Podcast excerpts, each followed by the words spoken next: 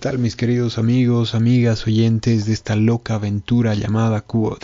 Mi nombre es Álvaro Antesana y soy el planeador de esta curiosa experiencia del conocimiento. El día de hoy cuestionaremos cosas como ¿la innovación es un arte o una ciencia? ¿Por qué la gente innova? ¿Qué metodologías existen para la gestión de la innovación y desarrollo tecnológico? Y principalmente cómo crear el futuro a partir de la innovación. Tengo el honor de haber escuchado a dos genios en esta área. Ellos son Manuel Aredo y Carlos Acevedo, ambos ingenieros industriales bolivianos de la Universidad Mayor de San Simón. Manu tiene una maestría en polímeros y biopolímeros de la Universidad Politécnica de Cataluña en España y cuenta con diplomados en competitividad y liderazgo de la Escuela de Negocios de Georgetown University, como también en desarrollo económico de la Michigan State University en Estados Unidos. Manuel es un emprendedor social experto en economía circular y es fundador de Pisos Amortiguantes Mamut. Es ganador de varios premios nacionales e internacionales en innovación. El año 2018 fue considerado uno de los 25 líderes empresariales más importantes de Bolivia por la revista Nueva Economía. Y en 2019, la revista británica Hot Topics lo incluyó entre los 100 líderes empresariales con conciencia más importantes a nivel global. Carlitos tiene un doctorado y maestría científica en estudios tecnocientíficos del Blekinge Institute of Technology de Suecia y es un investigador del programa de innovación y transferencia de tecnología de la Universidad Mayor de San Simón. Sus investigaciones se basan en sistemas de innovación y su impacto en el desarrollo inclusivo y sustentable de Bolivia, con énfasis en las posibles formas de colaboración entre las universidades públicas con fuerzas productivas locales, agentes gubernamentales, instituciones sectoriales y la sociedad civil interesada. Entre algunas de sus experiencias, trabajó como consultor para el Viceministerio de Ciencia y Tecnología en la conformación de redes de investigadores y vigilancia tecnológica, parte de las estrategias del Sistema Boliviano de Innovación. También se desempeñó como consultor independiente para generar las primeras iniciativas de clustering en Cochabamba. Actualmente, Carlos dirige en la Universidad Mayor de San Simón un equipo multidisciplinario de 10 maestrantes que están desarrollando capacidades en el campo de los estudios de innovación, siendo una actividad en colaboración con el equipo de investigadores del Sustainable Innovations in Cooperations for Development en la Universidad de Lund, en Suecia. Cabe mencionar que los comentarios de Carlos en este podcast son a título personal y no representan a una posición oficial de la Universidad Mayor de San Simón. Sin nada más que decir, sean bienvenidos y bienvenidas a este nuevo capítulo de Cubotcast. Que lo disfruten. ¿Qué tal Manu? ¿Qué tal Carlitos? ¿Cómo están? Buenas tardes. Gracias por estar aquí. ¿Qué tal? ¿Cómo estás, Alvarito? Oye, muchas gracias por la invitación. Saludos, Manu. Qué bien eh, estar contigo otra vez, aunque a través de los medios digitales esta vez. Dispuesto a, poder compartir todo lo que sabemos, nuestras experiencias también en este espacio. Bueno, muchas gracias, muchos saludos a los dos. Ojalá que la próxima vez que nos podamos reunir, nos, reunir, nos reunamos con, tomando unas cervezas para también tratar estos temas que tanto nos apasionan. con todas las medidas de bioseguridad.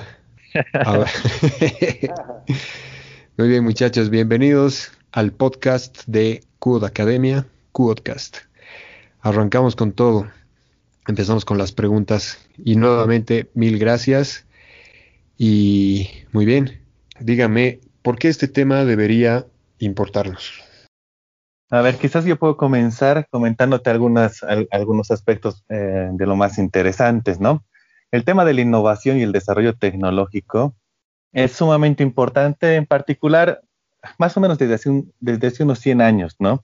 Que se reconoce que el desarrollo tecnológico y la innovación son un factor fundamental para el avance y el crecimiento económico principalmente, ¿no? Y el desarrollo productivo.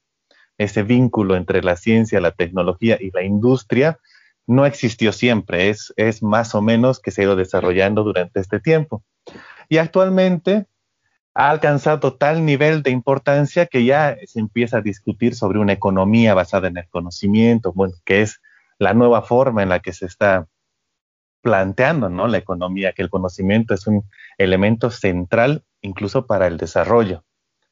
No ya eh, estudios más profundos van a conectar también el tema del aprendizaje, pero eso creo que lo vamos a hablar un poco más adelante. Así es, muy interesante lo que dices sobre el conocimiento. Manu. En realidad yo también estoy totalmente de acuerdo con lo que dice, eh, con Calitos, ¿no? Lo que pasa es de que eh, la tecnología y la innovación nos da una oportunidad de generar desarrollo basado en el conocimiento. Y se ha demostrado, y los, los, los, los grandes, eh, a través de la historia, que, que, el desarrollo de los pueblos y de las sociedades han ido eh, catapultada, o el desarrollo generado por estos pueblos, o el bienestar generado por estos pueblos ha sido generado por la capacidad que ellos han tenido de, utilizar su tecnología. Lo que dice Carlos es claro, este concepto que para nosotros tal vez nos parece tan claro que el desarrollo social y el desarrollo económico y el desarrollo, como lo que decimos nosotros de triple impacto, está muy desarrollado con la tecnología y el uso del conocimiento, no es tan común, ¿no ve, Carlos? Yo también escuchaba que más o menos las tendencias que han comenzado a, a unir estos dos conceptos, más o menos deben ser del, año 70 o 80, eh, pero que ahora, en esta realidad en la que nosotros vivimos, eh, y específicamente por los ejemplos que hemos tenido de sociedades que han basado su desarrollo en el conocimiento, nos parece mucho más, eh, eh, más, más digerible, más, más, más necesaria. Pero igual, ¿no? Es interesante porque todavía, no, si bien sabemos de que hay esa importancia, como sociedad nos está costando hacer esa transición hacia eh, hace una economía basada en el conocimiento y todo lo que significa eso, ¿no? Exactamente. Quizás algo que, que, que, puedo aumentar a lo que, a lo que se dijo es que en la medida en la que las industrias, eh, en esta revolución industrial que hubo, eh, empezaron a incluir y darle más lugar a las máquinas, se hizo más fuerte la conexión entre las industrias y las universidades, la tecnología esa conexión que ahora se ha potenciado muchísimo más con esta que sería la cuarta revolución industrial de las tecnologías de información y comunicación, han sacado a flote y han visibilizado aún más el rol del conocimiento, ¿no? Es eh, realmente el momento en el cual se está estableciendo este, esta revolución en el mundo, fundada principalmente en el conocimiento. Qué interesante, qué profundo y la verdad que Concuerdo pues categóricamente con ustedes porque es algo que la educación y el conocimiento es la base y el progreso de cualquier sociedad, ¿no? A ver, eh, ¿qué, ¿cómo podemos definir innovación y si es que este concepto, esta palabra en su magnitud es un arte o una ciencia? ¿Qué opinan ustedes? Mm, yo creo que, bueno, tiene de ambos, ¿no? O sea, es una ciencia, es especialmente hoy en día la innovación va a estar vinculada al conocimiento avanzado que le decimos, ¿no? Que tiene que ver con el conocimiento científico. También otros tipos de conocimiento entran en juego, por supuesto, pero fundamentalmente el conocimiento científico. Y es un arte también en la medida en la que también tiene una estética, ¿no? También tiene una, unas formas específicas e incluso paradigmas que están vinculados a su desarrollo pero uh, también es otras cosas más, ¿no? Además de esas dos cosas. Yo plantearía de una forma muy amplia que la innovación podría entenderse como una capacidad eh, que se tiene para el uso creativo del conocimiento avanzado para la resolución de problemas, ¿no? Ahora, dependiendo de dónde se mira, también estos problemas van a tener una forma específica, es decir, si lo estoy mirando desde una empresa, quizás estos problemas van a tener que ver con el impacto que uno puede tener en el mercado, la posición, eh, más ventas, no sé, ¿no? Exportaciones, ser más eficiente, productivo y demás. Si uno lo ve desde el lado de la salud, quizás va a tener otras características, o si lo ve desde el lado del gobierno, también. O si lo ve desde el lado de la universidad, también, ¿no? A veces eh, también existen problemas de tipo de generación de propio conocimiento. Entonces, yo, yo quiero, pero principalmente la innovación va a estar vinculada a la resolución de problemas y el uso creativo de un conocimiento avanzado. Eso, eso es claro. Y, eso es lo que es lo que yo te quería preguntar, Carlitos. En el, en el caso este, eh, ¿existe una definición de innovación como tal? A mí me, me, cuesta muchas veces definir la innovación así como, como algo absoluto, ¿no? Sí, bueno, e, e, existen un montón, ¿no? De, de, definiciones desde, desde Schumpeter para adelante. Hay, como te digo, desde donde uno está mirando, va a entender la innovación con el cristal eh, que tiene enfrente, ¿no? Desde el sector público, desde el sector privado.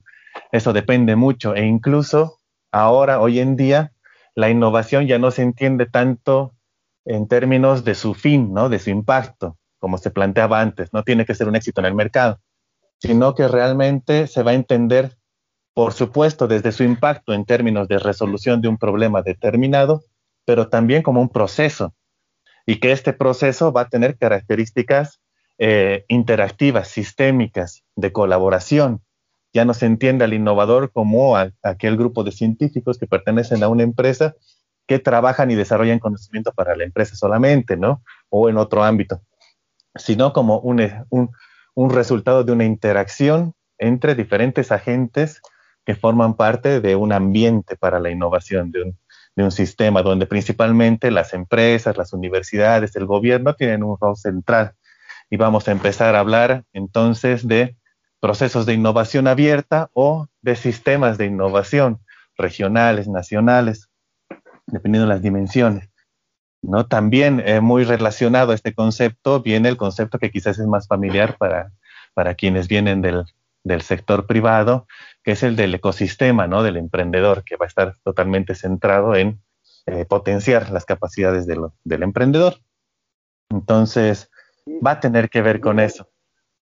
Y en realidad es más o menos como yo eh, planteo la innovación desde el punto de vista donde, digamos, de los zapatos, donde estoy en el sector privado, eh, veo cómo a través de la ciencia, la ciencia básica puede ser transferida o, o puede ser generada a través de tecnología y luego esa tecnología es transferida al mercado, a la sociedad y eh, siempre escucho y siempre he escuchado que, un proceso de innovación está incompleto o no existe innovación si el producto no se ha vendido, ¿no ves? Y es específicamente cuando uno hace eh, un análisis, y eso, para eso era mi pregunta anterior, para hablar de que la innovación es una cosa bastante subjetiva y va a depender de dónde la, del punto donde la veas, ¿no? Y en el caso mío, yo siempre lo he visto y siempre lo he querido eh, comentar, siempre como por ejemplo los griegos tenían un montón de ciencia, que después esa misma ciencia la utilizaron los romanos para hacer tecnología, eh, para hacer un, proyectil. Eh, y luego eh, comenzaron a vender los proyectiles y eso generó una transferencia en la tecnología y cambió. Y eso muestra también cómo los procesos de transferir ciencia básica, convertirla en tecnología y luego esa tecnología convertirla en innovación, que es lo que es RD más I, ¿no es verdad? Que, ese I que colocaron, es un factor es un factor crítico en el, en el, desarrollo de las sociedades, ¿no? Sobre, eh, sobre lo que tú decías, ¿no? De que desde el punto de vista de empresario, la innovación y a través del concepto de ecosistema y ese concepto de innovación que, que es el más visible a nivel, a, nivel, eh, ah. a nivel mundial, eh, se basa específicamente en que, el, en que el producto tenga un éxito en el mercado, ¿no? Ahora ha ido migrando eso hacia otro tipo de innovación, que es un tipo de innovación más social, que es que busca que tenga triple impacto, lo que tú decías, ¿no? Pero me quedo con una frase que tú dices que me ha gustado mucho, que es el tema de que, eh, y es bien interesante sobre esta situación que, abre la, coyuntura sobre si es arte o es ciencia, de que la innovación, al final de cuentas, puede ser generado por, a través de un proceso, ¿no? Y ese proceso puede manejar diferentes actores eh, y convertirlo así de una forma más sistémica, ¿no, Carlitos? Exacto. A ver, eh, algo que es importante es, eh, eh, hay que reconocer, ¿no? aquella definición ligada al mercado de la innovación para hacer un boom en el mercado es importante, ¿no? Genera riqueza, genera empleo, genera en el sector industrial, es, es muy, muy importante, pero no es la única, la única forma en la que se puede entender la innovación y eso también es muy importante porque de otra forma invisibiliza las otras alternativas también donde uno puede innovar. Por ejemplo, innovaciones de tipo organizacional, ¿no? Que no, que van a tener su espacio dentro de la misma empresa, que no necesariamente van a acabar siendo un éxito en el, en el mercado o en, el, en, diferentes otros campos. Hay también, eh, por eso yo lo vinculaba más en esta definición más amplia a la resolución de problemas. Existen también muchos esfuerzos de innovación que principalmente se dan en el ámbito local que tienen un sentido más frugal, ¿no? Hablamos de innovación frugal o innovación desde la base. Eh, que lo que va a querer es resolver problemas muy específicos, muy concretos de un contexto determinado y una vez que lo consiguen, ahí está, ¿no? ahí se queda. Por ejemplo, no sé, podríamos hablar de alguna innovación necesaria para resolver el problema de la laguna Lalay, que una vez que se resuelve, ahí, ahí fue, ¿no? O sea, no es un problema que luego espera ser un boom en el mercado para, para resolver los problemas de todas las lagunas del mundo, porque no va a ser así. Eh, son esfuerzos muy concretos, articulaciones, pero que lo importante es que si bien resuelven un problema muy concreto y este problema quizás no es tan replicable, lo que sí es importante es que genera capacidades, ¿no? Capacidades locales para resolver otros problemas después también, articulaciones, em, esfuerzos que se conectan, ¿no? Entre diferentes instituciones, entre diferentes actores. Eso es muy importante y esto nos conecta con el aspecto que para mí es más importante de la definición de la innovación, que muchas veces pasa eh, desapercibido u oculto, ¿no? Que es la contribución grande que nos da Lundvall con, su, con la escuela de Aalborg sobre los sistemas de innovación. La reflexión que ellos hacen principalmente es la siguiente, es que eh, el conocimiento se acepta como el principal valor para la economía y la sociedad moderna. Muy importante. Pero si esta primera afirmación es cierta, entonces el aprendizaje es el principal proceso. Y eso es central, es central para comprender cómo se dan los procesos de innovación. Este aprendizaje usualmente viene, eh, e-, es interactivo, ¿no? Y depende mucho del contexto institucional que, se tiene y también del contexto cultural. Entonces, eso para mí es central porque la innovación como proceso no tiene tanto que ver con eh, eh, pegarle al gordo de una, ¿no? Sino que tiene que ver con nuestra capacidad, no solo como empresa, como investigadores o como, como innovadores, sino con el proceso que tenemos para poder articularnos. Es cómo nos logramos relacionar entre diferentes instituciones que formamos parte de un sistema determinado, ¿no? Puede ser sectorial, puede ser de diferente, de diferente tipo, pero cómo somos capaces de aprender de nuestros errores también y de nuestras experiencias, cómo somos capaces de generar capacidades de absorber conocimiento también. Y eso es generando espacios que nos permitan intentarlo. Y ahí es donde vamos a entrar luego en discusiones sobre parques científicos, clústeres, necesitamos espacios y oportunidades para intentarlo, porque en la medida que lo intentamos, nos volvemos más o menos más capos, por así decirlo, ¿no? Es, como, es como ir al gym, ¿no? Entonces, uno que nunca va al gym, nunca necesita ninguno de los equipos para el gimnasio, ni nada, ni dietas, ni nada. Pero en la medida que vas y te empiezas a entrenar y empiezas a, a practicar, empiezas a requerir más, ¿no? Y es lo mismo con las empresas que se vinculan con procesos de investigación, de desarrollo tecnológico, de innovación. Y mientras más se meten a eso, más demandan a sus universidades, más demandan a su gobierno, más invierten también, porque van generando capacidades propias. Y, creo que siempre nos chocamos con eso en la universidad, donde todas nuestras tesis acaban en anaqueles y tampoco son exigidas en un nivel de calidad eh, ¿no? O sea, también tenemos que hacer nuestra parte en la universidad, pero necesitamos un demandante más potente, ¿no? Un liderazgo desde ese otro lado empresarial mucho más fuerte. Te cuento que, mira, eso es lo que tú dices, ¿verdad? Eh, la tesis de Ronald González en la Universidad Mayor de San Simón eh, se ha convertido en lo que ahora conocemos como Mamut, que es la empresa que nosotros hemos fundado. Y dentro de nuestra plataforma de Aguayo, donde realizamos procesos de innovación, eh, nosotros basamos en tres, cuatro estructuras. Uno, innovación de mejora, de cambio, de transformación y de impacto. Y como tú dices, no todas ellas acaban en un gran producto en el mercado exitoso, pero sí, por ejemplo, innovaciones de mejora o de procesos o de transformación han generado aprendizajes, han generado conocimiento dentro de mi organización que le ha permitido ser mucho más eficiente y esa es la ventaja competitiva que tenemos en función de nuestro, de nuestro entorno. Y también he visto lo que tú comentabas específicamente, cuando yo trabajaba en los proyectos de Marco Polo de innovación de europeos, eh, me di cuenta de que los proyectos de innovación que generaba España, había muy pocos que realmente eran exitosos en el mercado. Así podías contar con tus dedos los proyectos de organizaciones que habían gastado millones de dólares eh, habían hecho. Entonces, si tú analizabas por, solamente por el hecho de final de la introducción del producto en el mercado, era, habías, habías botado plata. Pero cuando tú analizabas todos los clústeres y todos esos actores que habían trabajado en los procesos de innovación, habían mejorado sus matrices tecnológicas y habían hecho en 20 años un salto espeluznante en tecnología, que si bien, como tú dices, no les ha permitido tener tal vez el próximo iPhone o el próximo, eh, no sé, el próximo Amazon, pero sí ha permitido de que toda una estructura de clúster se vea fortalecido a través de un proceso de transferencia tecnológica y de mejoramiento de las capacidades tecnológicas que ha tenido el clúster. Y creo que esto va muy enfocado a la siguiente pregunta, ¿no? Claro.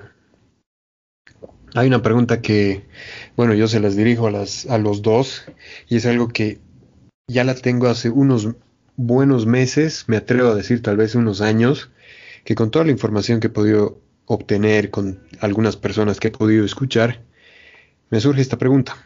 Carlos Manu, ¿por qué la gente innova? O sea, ¿por qué existe la innovación que es a partir de una idea, a partir de una crisis o a partir de una eh, de un chispazo, como algunos dicen? O sea, necesitamos ser eh, Steve Jobs o necesitamos ser Elon Musk para, para poder innovar. ¿Qué, qué, qué opinión tiene respecto a esto? A ver, eh, bueno, mi primera respuesta, mi primera impresión sería que la gente innova porque, porque cree que las cosas pueden ser diferentes, ¿no? Que, que, que, que el presente no va a determinar el futuro de alguna forma, que puede cambiarse ese rumbo. Y eso puede venir en forma de necesidades, de eh, oportunidades u, otro tipo de, situaciones, pero también principalmente se fundan en ese, creer, ¿no? Que tiene que ver con una autoconfianza, es decir, con una autoestima que no es una autoestima ingenua, sino que es una autoestima que les permite aventurarse, que le permite intentar nuevas formas de, de, de hacer las cosas, ¿no? De alcanzar un camino. A veces incluso uno tiene problemas en el ámbito, puede ser empresarial, eh, local, que lo he visto mucho en, en varias iniciativas con las que colaboramos en la universidad. Son problemas que ya están resueltos afuera, ¿no? Que ya están resueltos en el norte, por así decirlo, en los países industrializados, pero que es muy caro, muy caro poderlo traer, poderlo implementar, poder eh, ponerlo a funcionar localmente. Entonces, también se aventuran a innovar, es decir, podrían pensarse como reinventar la rueda, pero no es eso, sino que es eh, identificar otras alternativas posibles. A veces se piensa que la tecnología es algo dado, ¿no? La ciencia, la tecnología son cosas casi dadas que nos llegan del cielo, pero en realidad no, sino que son eh, desarrollos que se hacen por personas como nosotros que han apostado por una alternativa con, por supuesto, el suficiente criterio para pensar que en cierto contexto es viable. Pero nosotros que a veces tenemos contextos diferentes, eh, podemos intentar alternativas diferentes, ¿no? Ha pasado en el campo de la salud, ha pasado en el campo de, la industria, en los diferentes sectores, ha pasado también en el ámbito de la política pública, que es necesario intentar otras alternativas que a veces son mucho más efectivas según el contexto. ¿No? Y el tema de Steve Jobs, Elon Musk, eh, esta autoestima que te estoy mencionando no es de la nada, como te digo, no es ingenua, se funda en las capacidades previas adquiridas al intentarlo. Es decir, usualmente estos actores no, no, no le pegan al gordo a la primera, ¿no? Son varios intentos que se tienen donde van identificando, van aprendiendo van desarrollando nuevas capacidades y van desarrollando también nuevas alianzas. Y aquí va el otro punto fundamental sobre Steve Jobs y Elon Musk. Ellos tenían o tienen donde se sitúan sus empresas, eh, un ambiente para la innovación, ¿no? Estamos hablando del el famoso Silicon Valley. Entonces, que eso es lo que queremos también generar a través de política institucional y política pública.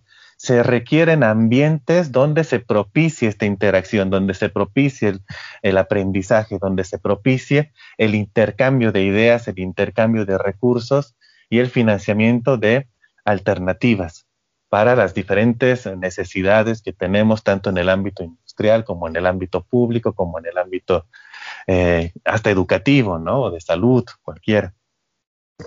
Eso te podría decir por ahora. Claro.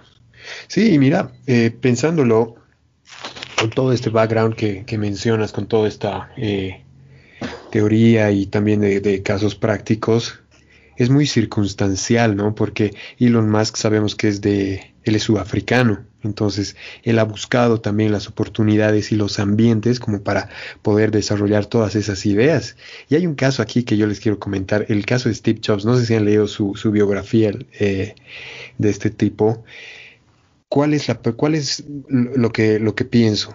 O sea, esto parte como, y esto un poquito eh, hago referencia a la anterior pregunta, si es que es un arte o una ciencia, porque Steve Jobs con Steve eh, Wozniak han creado lo que es Apple Computer, pero Steve Jobs tenía una visión muy diferente a la de Wozniak. Y Wozniak era el que ha creado el computador, ¿no? O sea, la parte técnica, cómo funcionaba, etcétera. Pero ha sido Steve Jobs el que ha ido como un poco más allá, unos pasos más allá, con una visión diferente para, como tú dices, Carlitos, para poder cambiar las cosas para poder hacer mejor las cosas. Y él decía, de aquí a un futuro, o bueno, en el futuro, cada casa va a tener una computadora. Y en ese momento lo creían un loco. Pero ahora estamos usando todo tipo de herramientas tecnológicas para poder vivir, ¿no? ¿Qué dicen? Exactamente. En cierto momento él creía que lo que estaba dado en el presente no iba a condicionar las formas del futuro, ¿no? Creyó en alternativas. Entonces, sí, volvemos un poco a la, definición de innovación que, te mencionaba como el uso creativo del conocimiento para la resolución de, un problema que él tenía específico, ¿no? Exacto. Manu, ¿alguna, alguna, algún comentario? Eh, esa, esa, esa tu pregunta puede ser, es de que uno, uno nace o, o, se hace eh, eh Exacto, claro. Sí. Entonces, lo, que, lo que dice Carlos eh, en una primera etapa, yo estoy totalmente de acuerdo de que sobre las bases sobre las que nace la característica de innovar, ¿no? cambiar el statu Para mí, una base fundamental en el desarrollo del innovador es la curiosidad la curiosidad es la base para, para poder tener, digamos, un perfil que pueda permitir la, la, innovación. Eh, y esa es una habilidad que se va generando, digamos, eh, que puede generarse hasta desde la familia, ¿no?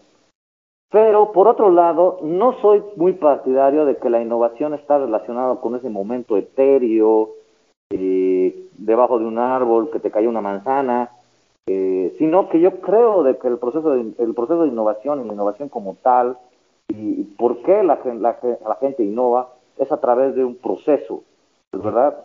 Y innegablemente, como dice Carlos, eh, en el proceso de buscar y solucionar problemas, vas generando habilidades nuevas, vas generando capacidades nuevas, vas generando posibilidades de generar alianzas, pero también eh, a lo largo de este, de este, a lo largo de toda esta historia y este tiempo, eh, el ser humano también ha permitido generar metodologías de procesos de innovación. Pero al final las herramientas que tú vas a tener que utilizar en el momento de generar el proceso de innovación va a depender mucho de las características que el, el, que genera, de la persona que genera innovación. Entonces, a mí me gustó mucho lo que eh, Carlitos hizo una analogía con el, con el tema del gimnasio, ¿no? Eh, y yo creo de que eh, el innovador puede ser eh, construido, eh, el proceso de innovación puede ser transferido y, también yo creo que no sé si tú estás de acuerdo, Carlitos, pero yo estoy muy de acuerdo sobre el análisis de la innovación en contexto, ¿no? Es decir, como tú decías muchas veces, ¿no? Eh, se puede considerar innovación a un proceso de, transferencia tecnológica de un producto que existe en el extranjero, por el caso en el caso de nosotros, ¿no? En el caso de nosotros la, la innovación no es el producto, ¿no? La innovación es la forma en la que hemos logrado, en un lugar donde no había ecosistema, hemos podido articular diferentes actores para sacar un mismo producto, como igual que lo hacen en el otro, en otros, en otros países, ¿no? Ahora, sí estoy de acuerdo de que, de que, de que eh, las personas estas, eh, como Steve Jobs, bueno, más, se han visto facilitadas por su, por el ecosistema, ¿no? Eh, pero a mí me llamó una cosa bien, bien interesante. Exactamente. La atención. Y eso es lo que yo quería preguntar también a, los dos. Es decir, ¿es primero Silicon Valley o es primero la Universidad de Stanford y el ciclo de universidades que están allí? Es decir, yo más bien creo que todas esas empresas de base tecnológica y todos esos emprendedores que han nacido en esa área específicamente, nacen por la necesidad de transferir ese conocimiento que se habrá generado en ese conglomerado de universidades que existen en, esa estructura. Eh, y por eso también, personalmente, no creo que la, digamos, el, proceso clave para la generación de innovación está en la, en la construcción de una mega, de, una mega ciudadela científica o de un edificio. Y además he visto, he podido ver, he tenido la experiencia de ver en algunos ciudadelas científicas en México, por ejemplo, que están ahí millones de dólares invertidos y no hay nadie ahí adentro. Y es porque creo de que lo más importante y la base para la innovación es lo que tú decías, la, capacidad que tiene una sociedad de generar conocimiento, la capacidad que tiene una sociedad de generar gente curiosa, la capacidad que tiene la, gente de, de, generar esas habilidades en las personas que, que, van a, que van a poder generar esa innovación y que van a poder luego nutrirse por esos elementos de, de, acompañamiento del ecosistema. Pero personalmente creo que eh, el proceso de innovación nace a través de la capacidad que tiene una sociedad de romper el statu quo y de lo que tú dices anteriormente, ¿no, Carlitos?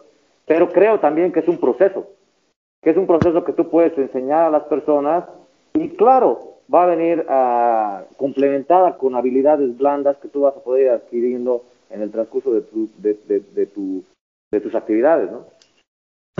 Sí, exactamente. Como decíamos, es eh, un proceso interactivo, ¿no? De aprendizaje donde los resultados acaban siendo eh, la resolución a problemas, ¿no? Que es lo más importante. Al final, si es más innovación o menos innovación, eh, dependiendo qué partes se han importado, qué partes se han desarrollado propias, digamos que no importa tanto en tanto los problemas que se, que se abordaban o los desafíos que se abordaban eh, alcancen una solución efectiva. En el caso de Silicon Valley, ahí espero no equivocarme y que no me falle la memoria, pero eh, tengo entendido que es una iniciativa que parte de la Universidad de Stanford, ¿no? Donde un par de, de doctores, de PhDs visionarios, ante la la, irrupción, digamos, de las tecnologías de información y comunicación y su expansión acelerada, eh, encuentran cerca de su universidad un ambiente donde se podría hacer un proyecto de esta magnitud, ¿no? Conectando fondos estatales, las capacidades que se estaban desarrollando en esa universidad en ese momento para este tipo de trabajos, donde les permita a estos eh, doctores, a estos investigadores Ah, con, una formación de alto nivel, emprender en proyectos, ¿no? Ahí tienes muchos, eh, Hewlett Packard y otros que son gente con alta formación, no son, eh, no son innovadores que caminaban por ahí, ¿no? Son gente con alta, alta, alta capacidad técnica que encuentra en este espacio gente también con capacidad de recursos económicos para invertir en proyectos de eh, envergaduras importantes, ¿no? Entonces, eh, parte de ahí, pero, pero en general eh, es, más importante lo que tú dices, que, que jalen, ¿no? Los demandantes de conocimiento, los empresarios, este tipo de iniciativas que, que planteen el norte, porque la universidad tiene otras formas de mirar las cosas también. Entonces. eso, es una, es una cosa que me ha parecido súper interesante, que les que te corte que de, dale, dale. cuando visité eh, Facebook y Google realmente están a la vuelta de la Universidad de Stanford y están emplazados dentro de centros de desarrollo tecnológicos, ¿no? sí, en Palo Alto, ¿no? Claro, ha habido, sí, y ha habido, ha habido, ha habido la, como tú dices, ha habido una, una variable importante que era que había eh, un apetito de riesgo de los financiadores en esa zona y bueno, se ha creado todo lo que nosotros ya conocemos y lo que ya se ha, se ha determinado. Pero no creo, es decir, no creo que, que, el sistema haya sido, se han construido y han venido, sino creo que ha sido un proceso de que esta estructura ha demandado que aparezcan centros de desarrollo tecnológico, ciudadelas científicas y eh, todos los otros procesos que muchas veces también las, eh, los países extranjeros nos, nos, venden como modelos de, de, innovación, pero si, si, construir la estructura, si construir el, el edificio o, o, construir el espacio va a ser el que va, va a generar la, la innovación. Y es, yo personalmente creo que ha sido, la, la estructura de la creación ha sido diferente estas estructuras que han creado tan grandes buenos resultados en otros países, ciudades tecnológicas, parques tecnológicos, han nacido por una necesidad de que estas universidades necesitaban transferir tecnología y había empresarios que tenían la visión de querer eh, transferir esa tecnología a la sociedad a través de un negocio, ¿no? Pero por eso yo creo, por ejemplo, que replicar modelos de innovación en la que tú, y, y creo que ya por suerte no se escucha tanto de que hay que crear el próximo Silicon Valley en Cochabamba, o, o por lo menos yo no estoy de acuerdo, pero eh, o, hay que, eh, no sé, tiene un nombre, ¿no? Crear, la, crear eh, Silicon Valley en diferentes partes de, de, Latinoamérica. Por lo menos en los ecosistemas que he visto, que han querido replicar esos modelos, no han tenido tan buenos resultados teniendo grandes inversiones, ¿no? Entonces, yo creo que hay que... Hay que eh, sí, acá te puedo poner un poquito, volviendo a la, analogía que hacíamos hace rato, lo que pasó en Silicon Valley, como te digo, fue una propuesta en principio académica que pone la semilla, ¿no? Que pone el lugar. Más o menos el contexto era, volviendo al, tema del gimnasio, tenías mucha gente haciendo ejercicios por ahí, dando vueltas, no sé. y lo que han hecho estos ha sido crearles un gimnasio. Y entonces vinieron porque ya lo estaban haciendo, porque ya estaban dispersos y les han puesto el lugar para romperla, digamos, ¿no? Entonces, eso, eso ha sido, y la visión del momento tecnológico, también eso es muy importante. Eh, hay, una, hay una autora eh, bastante reconocida que se llama, eh, latinoamericana, que se llama Carlota Pérez, ¿ya? Y ella habla de las revoluciones tecnológicas, de los paradigmas tecnoeconómicos y ella en sus estudios reconoce que estas revoluciones se dan cada cierto tiempo, 60, 70 años, y que tienen un proceso, ¿no? Estas revoluciones tecnológicas lo que tienen de importante es que te transforman todo uh, el aparato productivo, la forma en la que se producen, la forma en la que se consumen, la forma en la que se relaciona la gente, incluso la forma en la que piensan los ingenieros que van a diseñar las próximas máquinas. Y lo interesante de Silicon Valley es que se montaron en el momento correcto para establecer un proyecto de esta envergadura, ¿no? Y ser el, digamos, el hub mundial donde se marca la línea del desarrollo tecnológico de las tecnologías de información y comunicación por un tiempo. Entonces, eso también es importante. Hay que ser, eh, volviendo un poquito a, lo que comentabas del, del, próximo Silicon Valley en Cochabamba o en todo lado, hay momentos, o sea, el, eh, las oportunidades para el desarrollo, esto también lo dice esta profesora, eh, no son un lugar que está ahí esperando por uno, que está ahí donde puedes eh, llegar directamente, son un blanco móvil, que tienen su momento, que tienen su tiempo, que tienen su, su, ambiente necesario, sus capacidades necesarias. Y nosotros que digamos estamos un poco atrasados para, para los diferentes todas las revoluciones eh, tecnológicas hemos llegado tarde y nos seguimos igualando, digamos, ¿no? Pero nos toca hacer más tareas, nos toca igualarnos al, a, la, revolución tecnológica de las, de las tecnologías de información y comunicación y al mismo tiempo prepararnos para la siguiente, que probablemente va a estar en el área de la biotecnología, los nuevos materiales, la bioelectrónica. Pero adicionalmente hay una cosa más que ahí yo creo que te voy a dar el lugar para que nos cuentes un poco algunos aspectos del, trabajo de tu empresa. Eh, existen limitaciones, o sea, ya los paradigmas que veían el mundo como un lugar infinito o como un lugar que se puede explotar o que las capacidades de consumo también son infinitas, eh, hacen aguas, ¿no? Ya, ya no se entiende así. Actualmente existen desafíos muy grandes, por un lado el crecimiento económico, por supuesto, pero también desafíos del tipo de eh, sobre la inclusión social que tenemos ahorita. Bolivia está en, en América Latina, que es la región más desigual del mundo, ¿no? Y también desafíos de sustentabilidad ambiental. Y algo que es importante entender acá es que estos tres desafíos son uno solo, están interconectados. No, no se puede abordar, es decir, yo voy a abordar solamente la inclusión social, me olvido del otro, porque tiene su impacto negativo en nosotros cuando no se lo toma integralmente. Hay que abordar estos temas de manera conjunta.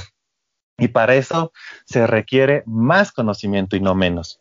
Eso creo que es uno de los desafíos eh, más importantes que se tienen hoy en día, ¿no? Y, existen iniciativas muy interesantes como la del sistema B u otros que tratan, o la economía circular, por ejemplo, que tratan de encarar este desafío triple de manera integral. Sí, en realidad me dejas ahí, como se dice, servida la pelota para, para hablar sobre este tema, ¿no? Eh, ahorita se me ha ido el nombre, soy malísimo para los nombres, así que pero el, el, CEO de Tri, Trio 2, Trio 2, que es una, la generación de banca ética, la anterior vez hablaba en una conferencia que, participé sobre el tema de que eh, hacia, qué, hacia, qué, hacia, qué, hacia dónde va la innovación, ¿no? Y él dice eh, una cosa bastante interesante que dice que hay el concepto de que, bueno, la innovación y el desarrollo tecnológico está avanzando para crear un superhumano, que vamos a tener posibilidades de poner chips en la cabeza de las personas y podemos luego sacar esa persona así como, como se muestra en eh, Black Mirror y que ahora recientemente ha salido que Elon Musk está queriendo hacer una cosa así. Y él dice, ¿eso realmente es lo que viene o es realmente lo que trae? Y es bien interesante porque todas estas políticas y desarrollos y, desarrollos de mercado que están haciendo todas esas grandes empresas de desarrollo de tecnología están generando un mercado para unas necesidades que ellos están generando y eh, que está enfocado en cosas que, realmente van a ser disruptivas y tienen unos componentes muy grandes, ¿no? Eh, y él hablaba, y voy a volver a repetir esta parte porque es la parte que más me ha gustado, de que eh, mucha gente le dice qué es lo que viene, pero él es autocrítico y dice que es lo que trae. Y por otro lado, hay otra tendencia de innovación en la que consiste en utilizar la tecnología y el desarrollo tecnológico para solucionar problemas reales de la sociedad. Tenemos tantos problemas de cómo vamos a evitar el, eh, evitar el hambre, el problema, por ejemplo, ahorita clave que es el COVID, eh, que ha demostrado eh, cuán vulnerables podemos ser a pesar de tener niveles de tecnología tan grandes. Eh, eh, ¿qué es todo este, esta nueva revolución que está hablando sobre el concepto de innovación eh, de innovación social, ¿no? Eh, y bueno, creo que, que, ahí va, va enmarcado más o menos a lo que a lo que tú estabas comentando sobre las, las posibilidades y las nuevas oportunidades. Y para terminar esta frasecita enfocado en todo lo que hemos hablado de este tema de Silicon Valley y de de la posibilidad de transferir metodologías y querer replicar, y lo que tú has hablado específicamente, me ha encantado el tema que haces, la analogía sobre el tema del gimnasio, es decir, eh, les han puesto un gimnasio a los que ya hacían ejercicio. No va, lo más probable es que si pones el ejercicio, vas a tardar muchísimo tiempo en llenar un gimnasio gigante de gente que no estaba haciendo ejercicio. Entonces, lo primero que tienes que generar es capacidades para estas personas. Y por otro lado, una cosa que también me ha parecido genial de lo que has dicho es la, la, la capacidad de que cuando quieres traspasar o quieres generar eh, transferencia de modelos de tecnología o modelos de innovación, eh, tiene que estar enfocado, eh, lo que tú has hablado como el concepto del, del, del, de la, del blanco móvil, yo lo llamo contexto. Decir, la anterior vez, por ejemplo, y, es, yo te voy a dar un ejemplo claro, la anterior vez he visto que un grupo de investigación en una universidad en Bolivia estaba, estaba haciendo como eh, generar eh, catalizadores para generar polipropileno o polietileno. ¿no? es genial, es un concepto completamente difícil, eh, hay que generar conocimiento y, y, es bastante importante, ¿no? Pero si estamos hablando que esa es una tecnología de 1930, el gap que tenemos tecnológicamente es ese, Carlos. Es decir, estamos investigando, queremos replicar tecnologías de 1930, de 1920, eh, que ya estamos en el 2020, 100 años de diferencia de tecnología. Por eso yo creo, y esa es una cosa que, que te lo pongo ahí en la mesa, de que nosotros todavía tenemos que tener una, tenemos que tener la capacidad en nuestras universidades y en, y en nuestra sociedad en, en, conjunto de tener capacidad de transferir tecnología que esté basada en nuestro contexto y hacerlo bien. Y de base a eso, digamos, si tenemos la posibilidad de hacer eso, si digamos, somos capaces de transferir tecnología de forma barata, eh, adaptada a nuestro contexto eh, y que funcione, vamos a tener la posibilidad de hacer, de saltar el gap más rápidamente y prepararnos para el, para el siguiente boom o para, el, para el siguiente, lo que se llama ahora, lo que está tan de moda, la palabra disruptivo, el próximo cambio de la sociedad. Eh, pero digamos, si queremos replicar ese, ese, ese, esa estructura desde, digamos, comenzar a ser catalizadores de 1930, escucha, no sé si vamos a poder llegar rápidamente a, adaptarnos. Y todavía, y a través de varias eh, experiencias que he tenido en proyectos, y es un poco difícil, por ejemplo, el Brasil ha tardado 40 años en formar ingenieros que fueran capaces de generar un proceso de petroquímica en su, en su, eh, eh, en su país. Estamos hablando de que la petroquímica en el Brasil ha comenzado en el 30, estaban en el 60 más o menos. Recién han podido capacitar ingenieros que entiendan cómo es el proceso de la petroquímica. Entonces, nosotros tenemos una limitación desde el punto de vista de, competencia, que tenemos que romperlas y tenemos que, tenemos que, que, eh, solventar para eh, poder transferir esas tecnologías en una forma, como te digo, lo que has dicho tú, consciente, barata, efectiva y basada en nuestro contexto. Y también creo que nuestro contexto es una oportunidad muy grande de generación, de, generar eh, innovaciones de tipo un poco más disruptivas. No sé si te pones a pensar, eh, la anterior vez yo estoy participando en el comité de, para generación de, economía circular para la ISO y están debatiendo sobre el nivel de innovación que puede tener un producto o una estructura, una tecnología introducida en la economía circular. Eh, y bueno, los italianos y la gente de Europa dicen, no, pero esas son tecnologías que utilizamos hace 15 años. Pero esa no es la innovación. La innovación es como nosotros, que no tenemos todo lo que ustedes tienen, hemos utilizado esa tecnología y la hemos logrado hacer funcionar en nuestro, en nuestro sistema. Por lo menos yo eh, veo desde ese punto un proceso de innovación en base a contexto. Sí, es exactamente lo que, lo que, a lo que me refería al principio con aquella definición de innovación como, como esas capacidades del proceso, pero para resolver problemas, ¿no? Entonces ahí no, no importa tanto el grado de novedad, sino la efectividad de lo que estás eh, desarrollando y el impacto que tiene, ¿no? Es también importante eh, notar o, reconocer que la tecnología tampoco sigue una, una trayectoria lineal, ¿no? Yo me acuerdo mucho cuando, cuando estudiaba, cuando estaba en el colegio, se hablaba de Japón y que estábamos, no sé, creo que 60 años atrás, 70, 80, y que como que si seguimos su camino en 80 años vamos a ser iguales, pero no funciona así. La tecnología no es algo, no es algo así lineal, ¿no? Que, que, que, que se va. Hay que hacer las tareas pendientes de la revolución industrial, de la revolución de las máquinas, de la cuarta revolución industrial y también hay que hacer las tareas pendientes y aquí es donde, donde, donde quiero contribuir, de que tiene que ser pensado desde un punto de vista estratégico también, ¿no? Hay también, eh, o sea, tiene que pensarse estratégicamente qué cosas sí valen la pena reproducirlas, qué, qué cosas que del pasado, digamos, de las tecnologías pasadas, no son útiles. ¿Por qué? Porque quizás no accedemos a esas otras tecnologías, no tenemos el ambiente que tienen, en, como decías, en Italia, en Japón, en Suecia o en, o en Estados Unidos, pero que sí son muy útiles para mejorar la calidad de vida y la dignidad de las personas, quizás en diferentes áreas de Bolivia, ¿no? No necesariamente tenemos que, que, que, tener, eh, no todos los problemas requieren una ciencia eh, demasiado compleja, ¿no?